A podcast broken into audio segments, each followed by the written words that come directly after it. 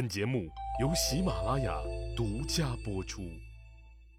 上一集里，我说到了善于表达自我感情的仙客找到了晋襄公，要为新人拍戏争取利益的事儿。仙客的爸爸仙且居把秦国人打的是一愣一愣的，爷爷先整的功劳那就更大了。可以说，晋国有一半的江山是他打下的，这个成绩是有目共睹的。赵崔和晋襄公的老爸晋文公是一起患难多年的老一辈革命家。如果没有赵崔，晋文公能不能活着回到晋国继位都是两说的事儿。没有老爸晋文公，哪儿来的儿子晋襄公呢？胡彦也是和晋文公流过浪的人，后来一直是晋文公的首席谋臣，为晋文公称霸出过很多高招，立了大功。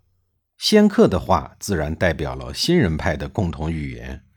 晋襄公一想，晋国如日中天的强势，都是这些孩子们的父辈跟着自己的父亲，历经千辛万苦创造出来的，实属不易。晋襄公动摇了，他认为仙客的话很有道理。如果贤臣的子嗣们不能得到应有的富贵，那么谁还愿意做晋国的贤士呢？于是，晋襄公决定重点提拔这些年轻人。得保密工作又没做好，很快就又满城风雨。那些老臣派们不干了：“好嘛，您这本来已经内定好了的事儿，现在又翻盘我们这庆功酒都准备好了，您又改变主意了。这等大事搞得跟开玩笑似的，能行吗？”从高山跌到谷底的老臣派们又团结在了一起。去找晋襄公要说法，结果晋襄公坚持了自己的意见，老臣派们集体失望了。表面上看，这次新老贵族的较量中，新人派取得了胜利，但是事情并没有结束。新老贵族之间的矛盾因为分权的不均而被激化了，怨气就此产生，祸根就此埋下。之所以还没有爆发，是因为晋襄公的存在而暂时被隐蔽。说起来，真是让人哭笑不得，无语至极。晋襄公于公元前六二一年春天费尽心机得罪了一大批人，好不容易组织起来的新内阁还没怎么正式运转呢，自己就于当年八月去世了。晋襄公在位的时间仅有短短的七年。对了。和晋襄公同一年去世的国君还有一位，就是和他打了七年仗的秦穆公。秦穆公和晋襄公去世以后，他们的继承者又展开了长期的征战。他们的继承者在继任之前就先狠狠地内乱了一下。晋襄公在去世之前就立了儿子夷高为太子，可是这个时候夷高还是一个六岁的孩子，别说明事行为能力了。就连出门还得经常让老妈抱着，这样的一个孩子当国君，怎么可能驾驭得了一个泱泱大国呢？晋国的大臣们就想违背晋襄公的遗愿，打算立一个成年人当国君，避免出乱子。新上任的卿士赵盾说：“不如立晋襄公的弟弟公子雍为国君吧。这个人乐于行善，而且年长，就连晋文公也很喜欢他。”而且他与秦国比较亲近，秦国原来是我们的友邦，利益善良的人，国家就会稳固；侍奉年长的人，国家就会和顺；拥戴先君喜欢的人，就是孝顺；结交旧日的友邦，就会安定。具备这四项德行的人，祸难就必定可以缓和。另一个新上任的卿士胡彦的儿子胡射孤说。公子雍的弟弟公子乐也不错。赵盾和胡彦的做法将太子夷高推到了极其危险的境地，因为很多经过争夺才获得王位的国君，在继位以后都对与自己争夺王位的政敌大肆杀戮。一旦他们拥立了其他公子回国做了国君，太子夷高母子是死是活，就全凭新国君的心情了。赵盾见胡射孤与自己的意见相反，又说服不了他，索性直接派两名心腹先灭和世会到秦国去迎接亲近自己的公子雍。胡射孤见赵盾怎么干，也不甘示弱，也派人到陈国去迎接亲近自己的公子乐。见自己的下属胡射孤公然和自个儿对着干，赵盾怒了，随即派杀手潜伏在公子乐回晋国的必经之路上。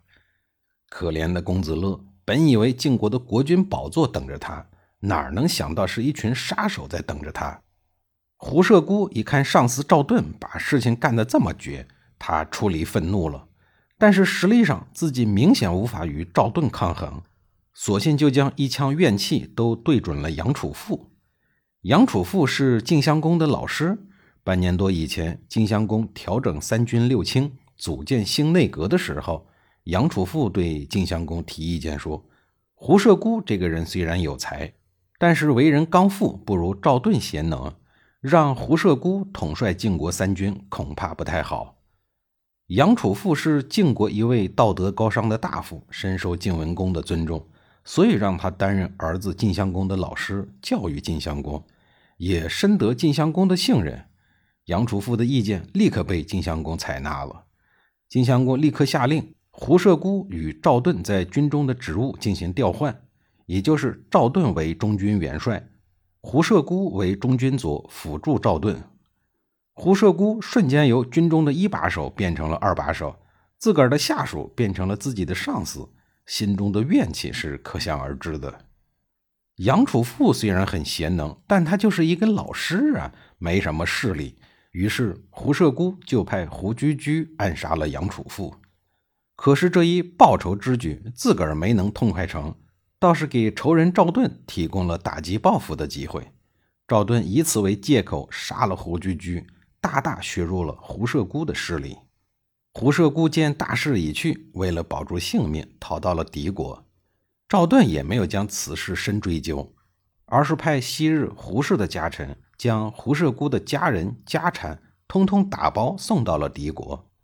赵盾的意思很明显：我并不愿意与你为敌，但是呢，你也永远不要再回来了，免得碍我的眼。